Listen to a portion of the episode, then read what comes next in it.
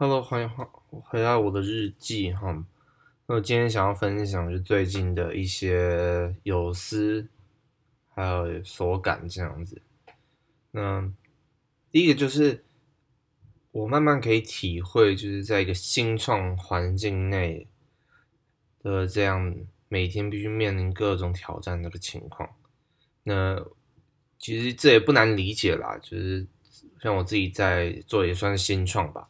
那新创最跟跟传统这种公司的最大区别，就是新创每天几乎都有新的挑战必须去面对，有新的变数必须去呃适应。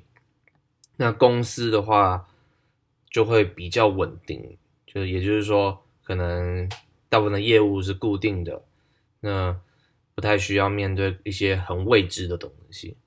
所以我就讲最近。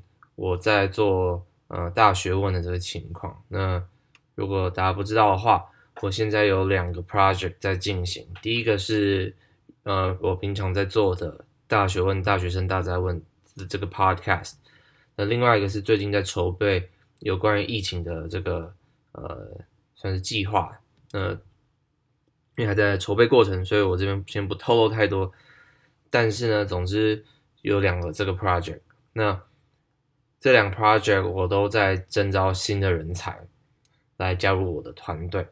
那已经碰过两，就在招募的过程中，然后也试营运一段时间，发现呃，就是可能有些人就觉得这个他不太喜欢，所以他就退出。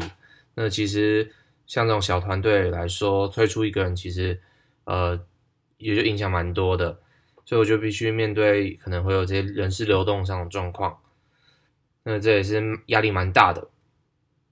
那我其实当初在招人的时候，就是其实有多招啦，但是我还是觉得，毕竟退出还是蛮可惜的。然后我还是要在团队内做一些调整，不然可能呃团队内部的人觉得，哎，为什么其他人退掉？那是不是有什么问题？那可能有一个人退，像骨牌效应一样，剩下人也跟着退。那所以这也是身为领导者必须。去处理一个状况，如何把团队内部的这个呃信心建立，让大家有一个凝聚感，让人事流动不要那么多，嗯，这就是让人事的这个变得比较稳定一点，那也是领导者必须学习的一个部分。那我自己觉得，呃，因为我自己还有医院的这个部分，就是学校部分必须处理，所以我。现在给我自己的一个目标就是说，不要急，但是还是要时时去 push 自己往前走啊。所以可能我大学问这边已经蛮久没有更新了。那其实一部分原因是因为，呃，我就是我刚刚提到的，我在招人，然后想要先稳定我们团队内部的状况，让大家熟悉情况，然后再慢慢再一次就是呃开始推出第四季的这个内容。那我觉得最近就是大概这这半年呢，我会说，就是学习成为如何成为一个领导人，就一个领导者的一个角色，是我近期最重要的一个目标。什么意思呢？因为我以前在做，不管是我一开始在写部落格，或者是我后来去卖衣服，然后后来到做大学问，其实都是我一个人在。处理所有的业务，自己去学习，自己去架设网站，自己去上架节目，这些全部都是我自己一个人在做。那自己做有一个情况就是，你其实比较有效率啦。也就是说，你想做什么，也不太需要什么开会，你就是自己决定自己去做。那在一开始，当然这是一件好事，因为就是不需要。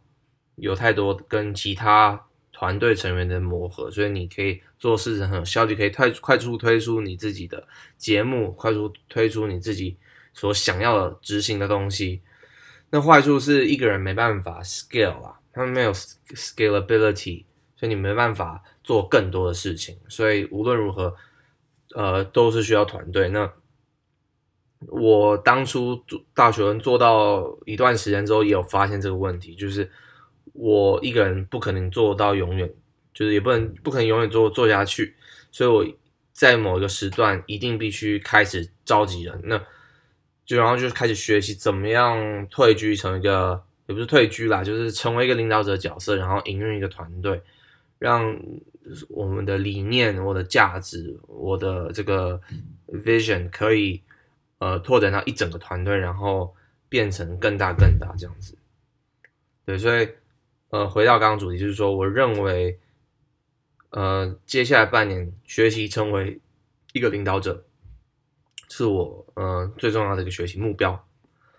那再来就是讲一下我最近觉得呃蛮有感触的东西，就是我每天起来有时候会会有这种逃避现实这种这种想法，然后我也常常就是逃避现实，就是说可能。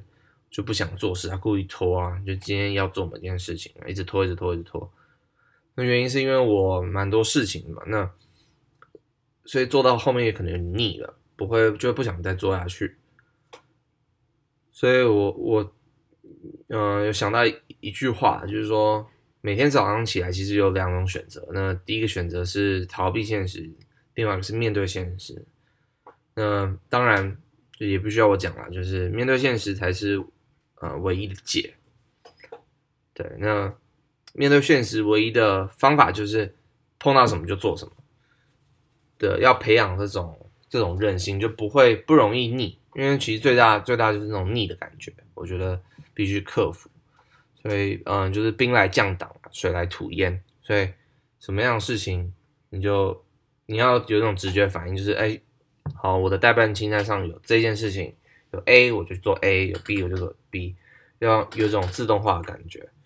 对，那另外一方面就是说，可能必须学习怎么样使用 OKR 跟 GTD 去管理自己的一个人生。那我自己在大学问跟在这个新的计划，在我团队都是采用这个 OKR 的一个经营模式。那我最近也是把这个 OKR 的经营模式。搬到我自己的代办事项系统里面，然后就是有点让 OKR 配合 GTE 的这个做法这样子。那我觉得至少做大概几天下来，我我的感觉是，其实我对很多事情会稍微比较敏感一点。就是有一个 OKR，就是你有你的 KR 跟 O 写下来之后，然后有很明确就是想要达到的这个目标。然后没有模糊空间，就是这个 OKR 基本概念。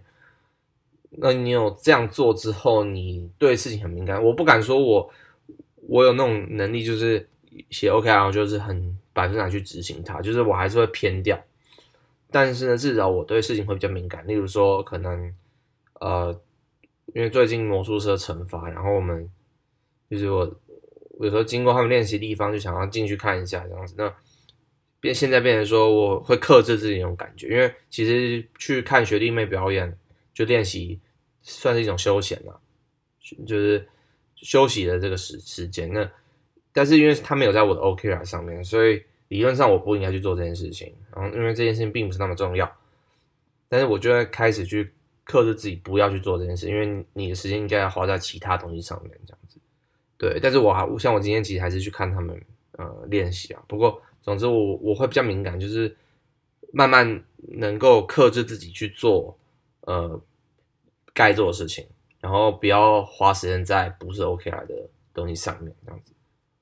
对，这是我目前的感觉啦。好的，那我想今天就差不多这样。然后，因为其实现在已经很晚了，那就讲到这边喽，拜拜。